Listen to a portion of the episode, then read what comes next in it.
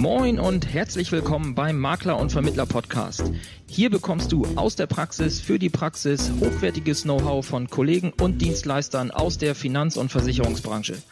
Du erfährst alles über die neuesten Trends auf dem Weg ins digitale Büro, bekommst regelmäßig vertriebliche Impulse und bleibst über die rechtlichen Rahmenbedingungen deines Alltags informiert. Dazu sprechen wir mit Spezialisten aus den verschiedensten Bereichen, egal ob Maklerbetreuer, Jurist oder Vermittler. Wir wünschen dir nun viel Spaß beim Makler- und Vermittler-Podcast.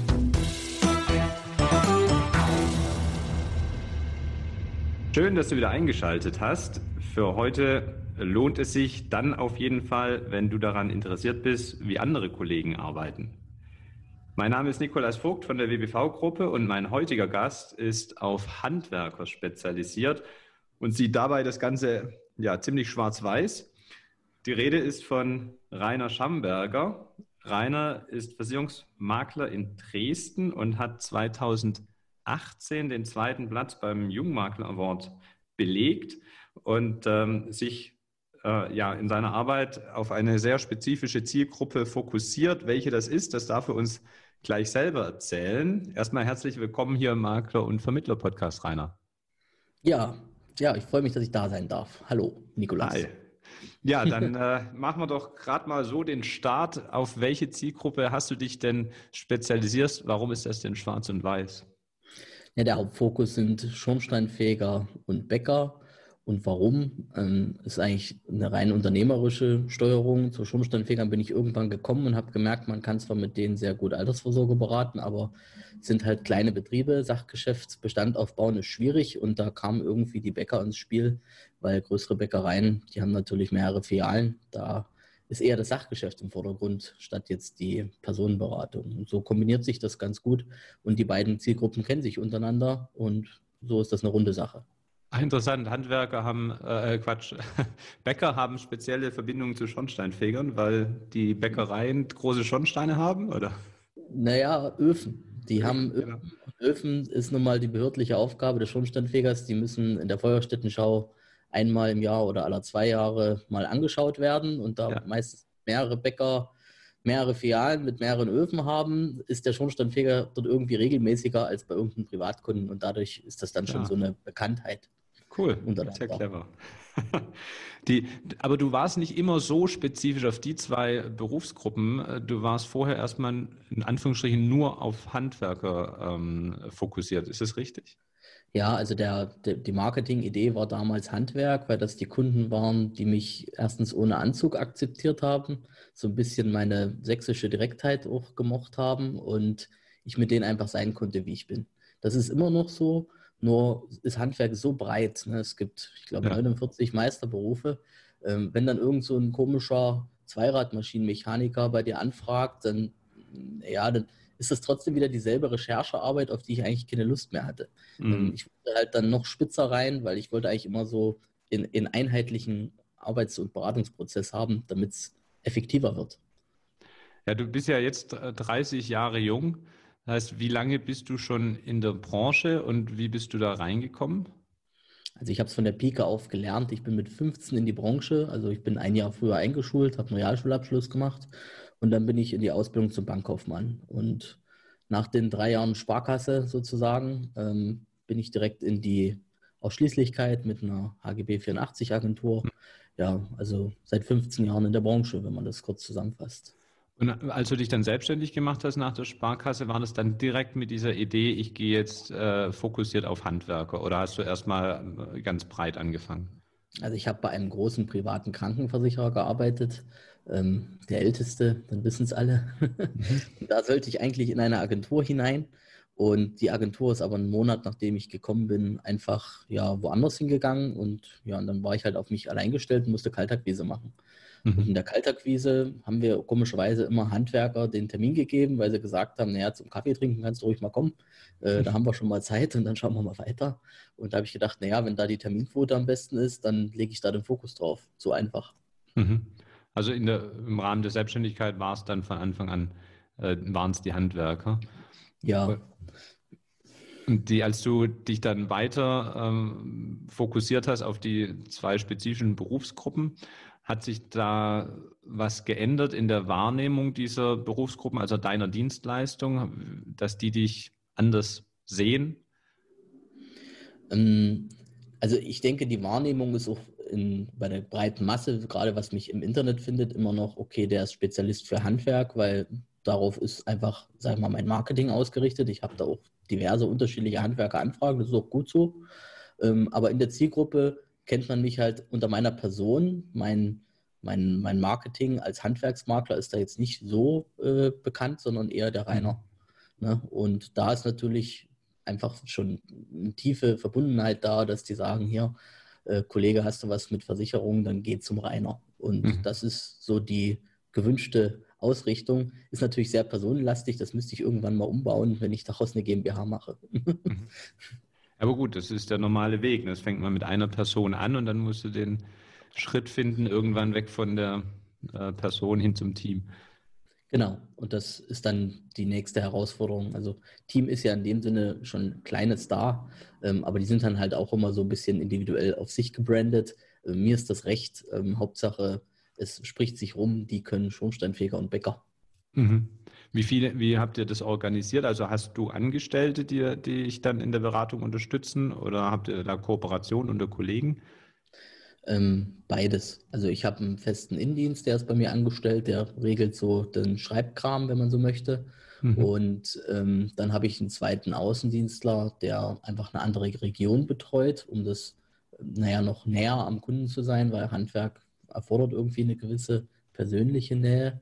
Und mhm. dann gibt es auch ein ausgelagertes Backoffice, ähm, wo ich noch, sag ich mal, so Standardprozesse abwickel, ähm, wo einfach eine Zusammenarbeit tatsächlich mit einem anderen Makler existiert. Mhm. Bist du da auch an irgendeinen Pool angebunden, äh, der dir dann nochmal was abnimmt? Oder das nicht? Ähm, also ich persönlich habe eine Pool-Anbindung, baue aber, weil ich sehr stark auf Spezialkonzepte ja meinen Fokus habe, mhm. ähm, auch viel auf Direktanbindung. Und ja. deswegen musste ich so ein bisschen die Mischform finden. Ähm, bin jetzt gerade eigentlich im Umschwung. Ne? Ich habe früher, ich kann das auch gerne sagen, mal ähm, die Direktanbindung mit dem DMV verwaltet und habe den Rest über IWM verwaltet. Da musst du kurz die Abkürzung, glaube ich, ja. erklären.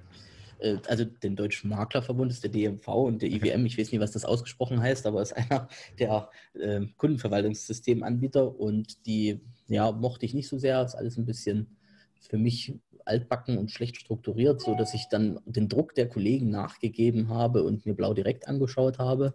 Mhm. Und da bin ich jetzt eigentlich drauf und dran, aber das ist gerade ein Prozess, das, die ganzen Daten da einzupflegen und das darüber als gemeinsames Verwaltungssystem ähm, zu fokussieren. Und das ist ja nun mal in dem Sinne auch ein Pool. Das heißt, ich werde wahrscheinlich meine Privatkunden in Zukunft, wenn da welche da sind, na, die hat man ja auch so ein bisschen als Randgruppe darüber abwickeln und die Spezialkonzepte weiterhin über Direktanbindung pflegen, aber das in das mhm. System von Blau direkt als, sag ich mal, Fremdverträge oder wie ich weiß gar nicht, wie ich es anlegen werde. Aber so anlegen, dass die quasi darüber abrufbar sind ähm, und ich das alles als ein System verwalten kann. Mhm. Das heißt, da gibt es ein integriertes ja, Maklerverwaltungsprogramm auch von der Seite, das du dann nutzt. Genau, das ist ja dann Ameise, was ja zu Blau direkt gehört und ähm, das nutze ich dann zukünftig, so will ich es mal formulieren, mhm. ähm, für alle Kundenbestände und ich pflege auch meine Direktvereinbarungsverträge dort hinein, damit ich selbst einen Überblick habe und natürlich auch den Kunden dann irgendwie die, die App zur Verfügung stellen kann, wo er das selbst sich auch anschauen kann, ähm, damit das alles dann harmonisch wird. Ne? Weil aktuell ist es ja. ein bisschen zerrissen. Ne? Ja. Und je mehr das natürlich wird, ne, desto mehr, größer wird der Druck, das dann wieder zu harmonisieren. Ja, da, weil jetzt muss ich immer in zwei Systeme schauen, ähm, wenn, selbst bei einem Kunden, weil sich es nicht anders strukturieren ließ. Das ist halt so gewachsen und das will ich halt jetzt äh, gern unter einem äh, Verwaltungssystem bündeln. Ja. Ja, aber ich denke, das ist der normale Weg. Ist erstmal kommt das Wachstum und dann muss man wieder etwas zusammendampfen oder technisch wieder umstellen, optimieren, die Prozesse äh, automatisieren werden, dann kann man wieder weiter wachsen. Genau. Die, wenn du ähm, gerade vorhin ja auch erwähnt hast, Handwerk ist wahrscheinlich, stelle ich mir so vor, in der Beratung relativ mal, in Neudeutsch offline-affin. Also man muss ja vor Ort sein, eventuell, um so eine Bäckerei zu, zu begutachten, wenn man da die Sachversicherungen macht. Ähm, auf, und du sagst auch auf deiner Website, äh, du bist der Versicherungsmakler in Dresden. Wie weit geht denn dann äh, trotzdem, wie weit reichen denn da deine Finger in dieser sehr engen Zielgruppe ja? Ähm, ist es dann bei dir in der Region oder bist du dann deutschlandweit unterwegs? Das muss man vielleicht differenzieren. Auch da betrachte ich das ganz allgemein als Marketing. Ich will natürlich als Versicherungsmakler Dresden schon aus Prestigegründen gut gefunden werden. Ja. Ähm, das ist mir einfach aus Ego-Gründen schon wichtig, dass ich da irgendwo mit bei oben stehe im Suchergebnis. Deswegen ist die Startseite so aufgebaut. Aber klar, ähm, natürlich verwiesen, ich bin Fokus auf schornsteinfähiger Bäcker, sieht man ja da auch. Ähm, aber wenn jetzt ein Schornsteinfeger mich sucht oder ein Bäcker sucht, dann landet der auf eigenen Landingpages und zukünftig sogar auf eigenen Webseiten, die dann nur den Fokus Bäcker oder Schornsteinfeger haben. Da geht es dann nur um die Zielgruppe.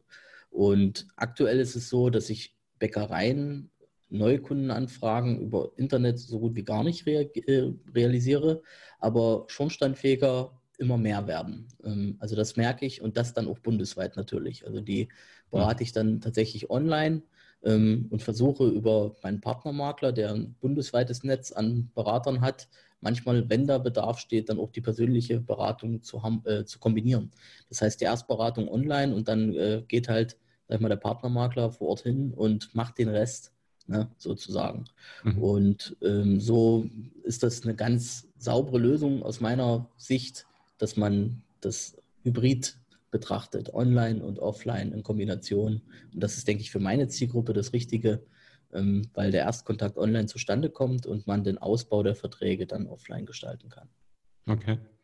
Und äh, vielleicht hast du ein, zwei Beispiele für den, der jetzt nicht auf eine bestimmte Zielgruppe spezialisiert ist. Was ist jetzt in, im Bereich Altersvorsorge und wahrscheinlich auch biometrische Risiken das Besondere am Schornsteinfeger? Wo unterscheidet sich die Zielgruppe jetzt von jedem anderen? Das sind sehr viele Sachen. Also Schornsteinfeger sagt man ja immer gerne, ist das verbeamtete Handwerk. Das heißt, wir haben da erstmal eine sehr klare Differenzierung zwischen der behördlichen Tätigkeit, Schornsteinfegerbetrieb ist an sich eine Behörde, mhm. und der normalen freien Tätigkeit, wie ein Schornsteinfeger Kehrarbeiten macht und ähm, das ganze Reinigen übernimmt. Das sind eigentlich zwei Paar Schuhe. Und was das in der Altersvorsorge halt spannend macht, ist halt ganz einfach, ähm, die hatten früher mal ein Versorgungswerk und als Geselle haben die oft da jetzt noch ähm, eine 2% Umwandlungspflicht vom Arbeitgeber, die über einen Rahmenvertrag läuft, ähm, die natürlich bei einer ähm, beginnenden Selbstständigkeit überprüft werden müssen. Und das ist halt irgendwie interessant, weil man weiß halt vorher schon, dass der, was der verdienen wird, weil der Kehrbezirk, den er übernimmt, der ändert sich ja nicht. Und man, mhm. wenn man mhm. den Vorkehrbezirksinhaber schon hatte, wusste mhm. man ja, was den seine Steuererklärung ausgeworfen hat. Das mhm. wird bei dem neuen dann nicht anders sein. So mhm. spricht man vom ersten Tag der Selbstständigkeit ganz anders mit dem, ähm, als wenn ich noch nicht weiß, wer sitzt denn da vor mir. Ähm, das heißt, ich weiß vorher schon, was er verdienen wird und kann natürlich darauf meine Beratung aufbauen. Und jemand, der vom Schornsteinfeger keine Ahnung hat, ähm, der macht das so, wie er immer macht und vertraut auf das, was der Kunde ihm sagt. Mhm. Ähm, und der weiß es ja noch nicht. Und so würde man wahrscheinlich völlig anders bedarfsgerecht beraten, wie aber der reelle Bedarf in den ersten Jahren ist. Ne? Mhm. Das heißt, ein fremder Berater kann nicht einschätzen, was der wirklich braucht mhm. weil er das Hintergrundwissen selbst nicht hat. Das kommt erst durch das Wissen, ähm, dass man stetig die Generationenwechsel in diesem Handwerk begleitet. Ja. Und so ähnlich ist es dann auch eine Einkommensabsicherung. Man würde wahrscheinlich eine zu geringe Berufsunfähigkeitsrente wählen, weil man das noch nie einschätzen kann, was der wirklich verdienen wird. Mhm. Und wir haben halt ein Sonderkonzept, was erstens diese die Angemessenheitsprüfung für die ersten zwei Jahre aushebelt, weil sonst könnte der sich gar nicht so versichern, weil man kann ja immer nur das Vorjahreseinkommen maximal 80 Prozent versichern und wir können das halt wesentlich höher absichern und dann noch in einer besseren Berufsgruppeneinstufung, was es ähm, sozusagen für den Schornsteinfeger auch bezahlbar macht. Mhm. Ja. Spannend. Guck, jetzt habe ich schon verstanden, wo der Unterschied liegt zu anderen. Ähm, hast du da auch Beispiele bei deiner anderen Zielgruppe, bei den Bäckern? Was macht die so speziell? Naja, also Bäcker brauchen was Einfaches. Und wenn ich dann immer sehe, was manche Landesbanken da so vermittelt haben an Versicherungsschutz und der hat 30 Filialen und hat wirklich für jede Filiale eine Inhaltsversicherung und dann vielleicht eine Bündelpolice, wo Feuer, Leitungswasser, Sturm, Hagel noch Einzelpolicen sind, dann hat er irgendwie da 18 Versicherungsordner stehen. Ja, und dann komme ich an und sage, guck mal hier, das machen wir jetzt mal, die hauen wir jetzt mal alle weg. Jetzt machen wir ein Multirisk-Konzept, ein vernünftiges, ähm, mit pauschalen Deckungen für alle Filialen und immer wenn eine neue hinzukommst, ähm, dann sagst du mir nur die neue Adresse und dann ist es versichert. Also da ist einfach der Vorteil in der Einfachheit für den Endkunden und mhm. natürlich in, in einer, ja, für mich ist das schön, äh, ab, wieder einfach abwickelbar, wenn ich ein Multirisk-Konzept anbiete, ähm, was noch ein bisschen besser ist als vielleicht die Meisterpolice, der Signal, die ja doch bekannt ist. Mhm. Ähm, ja, da hat man im Preis-Leistungs-Alleinstellungsmerkmal und für den Endkunden einfach einen riesen Mehrwert durch die äh, Abwicklung geschaffen, weil Schadensmeldungen einfacher gehen, weil neue Filialen einfacher angemeldet werden können oder abgemeldet werden können. Mhm. Ähm, und weil nicht jedes Gerät einzeln in, in einer Inventurliste aufgeführt werden muss, sondern es gibt eine pauschale Deckung. Mhm. Und das macht es halt für mich einfach, für Endkunden einfach eine Win-Win-Situation. Ne? Das es aus. Das heißt, es sind auch, da hast du ein spezielles Deckungskonzept auch selber ja. verhandelt, was dann zum Einsatz kommt.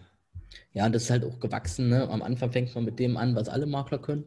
Und mit, dem, mit der wachsenden Menge äh, an Kunden in einer Zielgruppe kann man natürlich anders mit dem Versicherer sprechen und dann gewisse Sonderlocken verhandeln.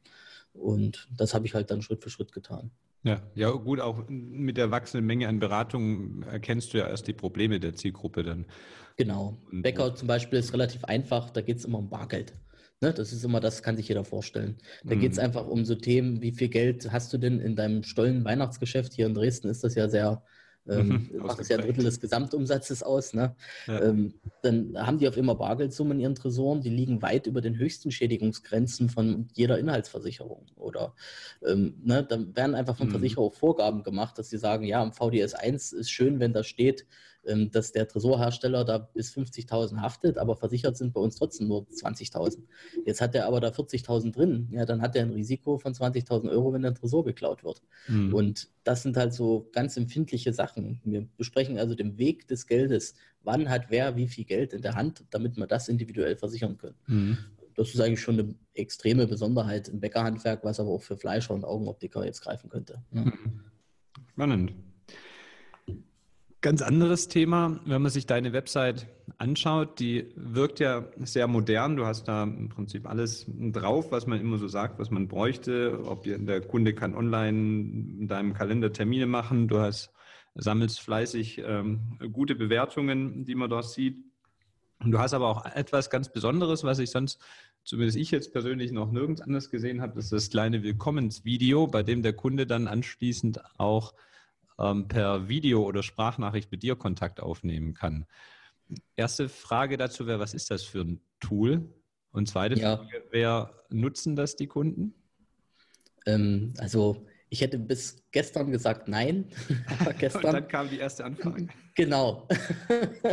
ich habe tatsächlich gestern eine Sprachnachricht-Anfrage von einem Endkunden gekriegt und um die Frage vorwegzunehmen, das ist Video Ask und um mich jetzt nicht mit fremden Lorbeeren zu schmücken. Die Empfehlung kam vom Yannick Digital, also ah, von Yannick okay. Leipold. Mhm. Ja. Der hat es auch auf seiner Webseite. Da habe ich es gesehen. Da war cool. ich noch nicht drauf. Der habe ich gefragt und gesagt, hier, äh, Janik, was, was ist das? Ich finde das cool, ich will das auch haben. Und da hat er es mir gesagt, ja, seitdem nutze ich es. Und ähm, ich finde es einfach, ne, in dieser Digitalmaklerwelt geht es manchmal ja auch so ein bisschen darum, was hat der eine Makler, was der andere nicht hat. Da habe ich gedacht, cool, das hat niemand von denen, das will ich haben. Ja, nee, ich finde es total, es ist total sympathisch, es ist total cool. Mich hat vor allen Dingen dann aber auch interessiert, wird das auch von den Kunden angenommen? Aber jetzt hast du, seit wann hast du es drauf, dass jetzt die erste Anfrage kam? Man muss vielleicht mal Historie meiner Webseite, die gibt es ja noch nicht so lange, die gibt es jetzt vielleicht seit zwei Jahren ne? und in der Form eigentlich erst seit einem Jahr und dieses Tool ist vielleicht seit ja, acht Monaten da drauf. In den acht Monaten hat es tatsächlich niemand genutzt, ähm, aber da muss man auch sagen, das hat sich verändert. Dieses kleinen Videokasten, ja. den gab es vorher bei VideoAsk nicht, da war das wie eine Art Button einfach nur und jetzt ist das ja so ein bewegtes Bild, das erregt ja mehr Aufmerksamkeit. Absolut. Und ähm, man kann es auch wegklicken in der mobilen Ansicht. Das finde ich auch charmant. Das gab es früher auch nie. Deswegen habe ich es in der mobilen Ansicht immer ähm, ausgeblendet. Und das schließt sich eigentlich schon der Kreis, weil die meisten Webseitenzugriffe ja. habe ich von mobilen Website und da konnten die es ja nicht nutzen, weil sie es nicht gesehen haben. Ja. Und ähm, deswegen, ja, ist seit drei Monaten auf der mobilen Webseite. Gestern kam die erste Anfrage darüber mit einer Sprachnachricht. Also ist noch frisch, ich probe noch. Ja, schön. Die, wie läuft grundsätzlich bei dir sonst die Kundengewinnung ab? Ist das hauptsächlich dann über persönliche Weiterempfehlung oder ähm, ja über deine SEO-Optimierung deiner Website, dass du gefunden hast? Hast du schon bei den Schornsteinfegern ja erwähnt am Rande oder bist du im Social Media stark unterwegs in Gruppen deiner Zielgruppe oder wie läuft das? Also ich habe für meine Zielgruppen eigene Facebook-Gruppen. Mhm. Ähm, Selber du bist der Moderator, du hast die gegründet. Ich bin der Admin, ich habe sie gegründet. So, mhm. Da habe ich jetzt eine mit 1500 Schornsteinfegern drin und ähm, das ah. ist recht viel, weil äh, die Schornsteinfeger, es gibt nur 7.500 Ich wollte gerade fragen, wie viel gibt es? okay. Ja, äh, also das ist ganz gut und bei Bäckern habe ich das Ganze dieses Jahr erst gestartet im Januar und ähm, da sind inzwischen 1000 schon drin. Also die, die wird ist natürlich wesentlich mehr Potenzial, weil es gibt mehr Bäckereien als Schornsteinfeger. Mhm. Und ich, ich lasse ja auch Gesellen hinein. Also von daher sind es mhm. nicht immer Bäckereien, sondern weil ich denke, ich will auch den Bäckermeister natürlich gerne versorgen. Ja, und darüber kann ich nicht ko konkret sagen, wann da mal ähm, was kommt, aber die nehmen mich natürlich einfach wahr als ähm, den Admin und natürlich ja. der, der uns mit tollen Inhalten versorgt und merken dann so über, ähm, über den Zeitraum, aha, der ist ja eigentlich Versicherungsmakler und weil manchmal verlinke ich dann einfach Artikel von dem Blog oder mache irgendwas, wo ich ein tolles Video gemacht habe von YouTube, ein Haus mit rein. Und ja. dann kommt halt mal ein, zwei Anfragen, wo du merkst, aha, die kommen jetzt tatsächlich wegen dem Video. Aber ich denke, da kommt doch ganz viel so, ähm, ja, ja, Kunden zu dir, die man gar nicht so messen kann, weil das so ein Prozess des Vertrauensschaffens ist. Na, ne? das ist also ein Bereich. Dann schalte ich für Schornsteinfeger aber eigentlich explizit nur Werbeanzeigen, weil für Bäcker ist das nicht so ja, es ist schwierig, das Multirisk-Konzept zu bewerben. Deswegen wird keiner mit 30 Filialen äh, zu dir über Internet kommen, wenn du da eine Werbeanzeige hast. Mhm. Aber Produktwerbung funktioniert gut über Facebook und Instagram und das mache ich dann für die Sonderkonzepte, die ich habe für Schornsteinfeger. Ähm, und ansonsten kommt so ja, regelmäßig inzwischen. Früher war es schlechter. Dank Alexander Hacker sind es wirklich mehr. Ähm, Im Bereich Schornsteinfeger kommen immer mal wieder Anfragen. Es kommen aber auch ganz neutrale Privatkundenanfragen über die Webseite. Ähm, neulich hatte ich einen Bierbrauer, war ich sehr dankbar. Also der war auch cool. Mhm. er hat auch mal Spaß gemacht und es zählt für mich auch noch unter Handwerk. Also ist das in Ordnung. Ja. Und ähm, ja, so teilt sich das ganz gut auf und was ich ja parallel halt mache, wo ich viele Neukunden im Schornsteinfegerhandwerk generiere, ist halt einfach Verbands- und Innungsarbeit, Kreisgruppenvorträge und im, im Bäckerhandwerk sind es genauso die Landesverbände, die ihn da supporten, weil die natürlich mitkriegen, wo ist eine Neugründung und wenn man da ihn gut kennt, der sagt ihnen halt Bescheid. So ähnlich ist das auch bei den Schornsteinfeger. Ne? Der, die umliegenden Kehrbezirksinhaber wissen immer, wer ist weg und wer ist alt und wer geht in Rente und der sagt ihnen dann, wer wird der Neue werden. Und dann ruft man die halt an, wenn da diese, diese Kehrbezirke zum Beispiel öffentlich ausgeschrieben. Dann sehe ich ja, wann ist eine Bewerbungsfrist Ende und dann rufe ich die umliegenden Leute an und frage, weißt du schon was? Ja, mhm. also sehr klassische Vorgehensweise, wenn man so möchte. Und dann ja. kommt man halt über Vitamin B an neue Kunden. Ne? Also spielst die ganze Klaviatur, ne? sowohl die klassischen Offline-Strategien als auch äh, dann über Facebook-Gruppen online. Genau. Und äh, die SEO-Optimierung, das kurz für den, der Alexander Hacker, hm, der Name alleine noch nicht sagt. Ähm, da hast du gelernt, wie du deine Homepage-Suchmaschinen äh, optimierst beim Alex. Er war die Initialzündung. Er war ne? die also Initialzündung, also, okay. Da, daraufhin hat man sich dann weiter mit dem Thema befasst und hat sich versucht, selbst noch Wissen anzueignen, hat den ab und zu noch ein bisschen mentorhaft gefragt. Man ist, ich bin auch in seiner Facebook-Gruppe, da bringt er auch immer schön interessanten Inhalt. Ja. Und da kann ich jetzt nur positiv werben, ist eine ehrliche Haut, da lernt man wirklich was Gutes. Ja. Wer mehr über Alex wissen will, Folge 66, er war auch schon hier im Podcast, da könnt ihr mehr erfahren. So, ja, cool. Ähm, was wollte ich noch fragen zu den Facebook-Gruppen? irgendwann ab einer bestimmten Größe ist es wahrscheinlich ein Selbstläufer, dass da dann äh, ja aus dieser Zielgruppe immer mehr Mitglieder dazukommen. Aber wie hast du das am Anfang geschafft, wenn du jetzt von null anfängst, dass die ersten äh, Handwerker da deiner Zielgruppe da reinkommen? Ähm, an sich finde ich es wichtig, dass die Gruppe einen Namen hat, den deine Zielgruppe auch sucht. Mhm. Ähm, das bedeutet, viele wollen sich ja in der Community austauschen und wenn deine Gruppe irgendwie ähm, Bademäntel in XL heißt und du aber Badehosen verkaufen willst, ist es irgendwie blöd. Ähm, deswegen heißen meine Gruppen irgendwie, haben die den Namen Schornsteinfeger oder Bäcker mit drin. Mhm. Ähm, damit, wenn die die Suchfunktion bei Facebook suchen, natürlich die Gruppe auch finden. Tja, mhm. und da ist schon die Frage erklärt, wie finde ich die anderen? Ähm, naja, ich habe auch Gruppen gesucht, bin den Gruppen beigetreten, wo meine Zielgruppe drin ist und habe die Admins eigentlich liebevoll angeschrieben und gefragt, hört mal, darf ich einmalig mal meine Gruppe vorstellen?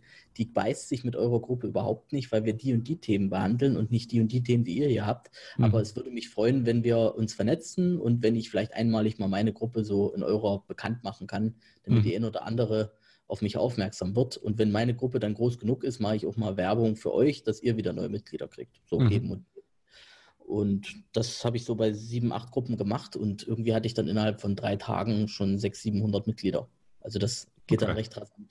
Das heißt, dieser eine clevere Schritt hat gereicht, um dann so ein Basisvolumen zu bekommen an Mitgliedern und seitdem ja, wächst dann wahrscheinlich automatisch. Ja, also ich mache dann immer wieder so kleine Aktionen, ähm, wo ich vielleicht witzige Sprüche ähm, so in die Gruppe werfe und sage dann, teilt das doch auf eurer Timeline und unten in der Timeline ähm, ja, in dem Bild steht dann quasi die Werbung drin. Ähm, hier, wo kommt das her, so nach dem Motto, von Brot.link. Ne? Mhm. Ähm, Brot.link ist mein Kurzlink für meine Bäckergruppe. Die habe ich mal gekauft. Das ist eine Domain, die ich auf den Gruppenbeitritt weiterleite. Mhm. Und ähm, dann gibt es halt noch den, ähm, ja, den Shorny.link. Und das ist dann die, der Kurzlink für die Facebook-Gruppe. Genau, so einfach. Cool. Und dadurch ist es einfach zu merken, das war mir immer wichtig. Ähm, was ein Link ist, muss auch verständlich sein. Und dann ist der einfachste Bäcker auch in der Lage, jetzt gehe ich mal auf brot.link und trete der Gruppe bei. Ja, und dann ist er drin. Ja. Sehr clever. Jetzt haben wir viel erfahren über deine Vergangenheit, über so, wie es aktuell läuft. Ähm, was sind denn ein kleiner Blick in die Zukunft für dich, deine nächsten großen unternehmerische Herausforderungen für die nächsten ja, zwei, drei, vier Jahre? Was hast du dir vorgenommen? ähm, nicht ganz die Weltherrschaft, aber die oh. deutschlandweite Vorherrschaft für meine Zielgruppen Bäcker und Schornsteinfeger wäre schon ganz nett. Mhm. Ja, und ich plane halt, ich habe das eingangs, bevor wir hier, ähm, sag ich mal, die Aufnahme gestartet haben, ja kurz angeschnitten, dass ich da gerade an dem größeren Projekt dran bin, was nochmal den Bäckermarkt revolutionieren soll, weil ich ein neues Produkt kreiere mit anderen Maklern zusammen. Mhm. Und wenn das dann irgendwann mal spruchreif ist, was aktuell in weiter Ferne ist, muss ich auch so zugeben, ähm, dann wird das nochmal so ein Thema, wo ich das ja, gerne in die breite Masse trage und auch jeden Makler zur Verfügung stellen will, ähm, dass das mitgenutzt werden kann. Aber das ist, das wird nochmal so ein großer Meilenstein und das ist das, was ich so gerade auf dem Fokus habe. Willst du äh, den, äh, ohne, also wir wissen ja noch nichts über Spezifika, aber vom Grundprinzip sagen, was ist dein Ansatz äh, bei dem Konzept, was es so besonders macht? Naja. Vielleicht kann man es auf andere Handwerksgruppen oder andere Berufsgruppen dann übertragen für andere Kollegen, ne, dass sie sagen, das ist doch eine gute Idee, vielleicht für meine Zielgruppe.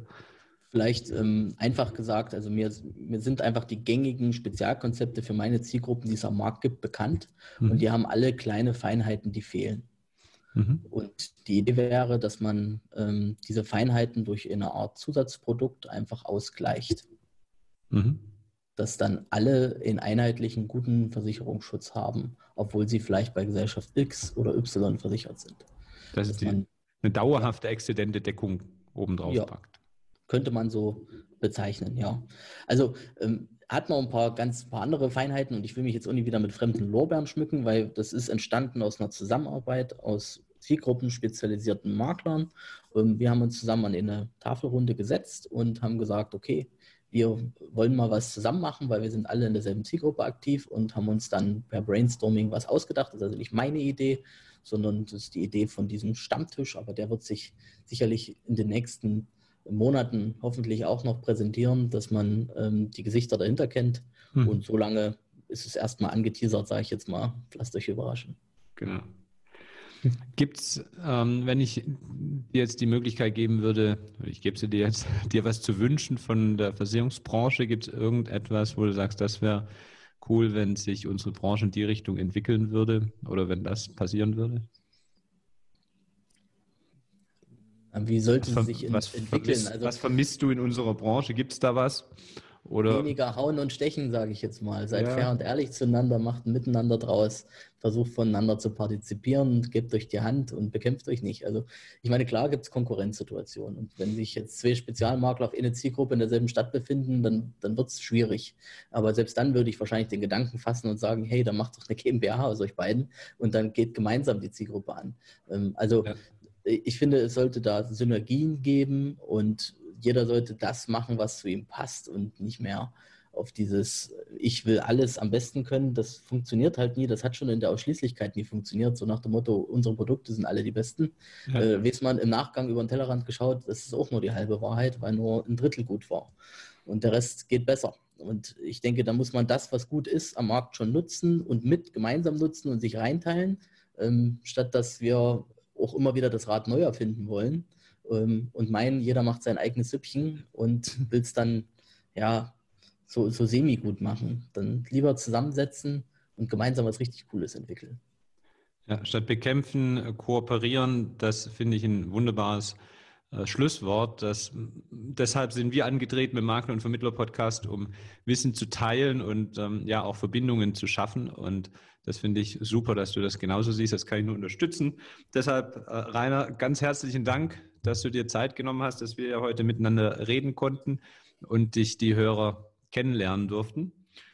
Und äh, an dich, äh, lieber Hörer, wenn du keine Folge mehr in Zukunft verpassen möchtest vom Makler und Vermittler Podcast, dann geh jetzt auf www.vertriebsansatz.de und trag dich dort zu unserem Newsletter ein und dann werden wir dich immer auf dem Laufenden halten, wenn es wieder eine neue Folge gibt.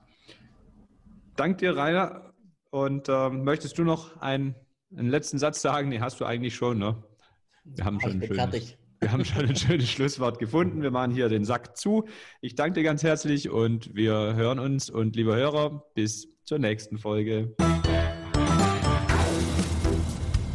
Mehr Infos zum Makler und Vermittler Podcast findest du in der gleichnamigen Facebook-Gruppe oder auf der Webseite www.vertriebsansatz.de. Möchtest du uns ein Thema oder einen Interviewgast vorschlagen? Dann schick uns einfach eine E-Mail an info@vertriebsansatz.de. Bis zur nächsten Folge vom Makler und Vermittler Podcast.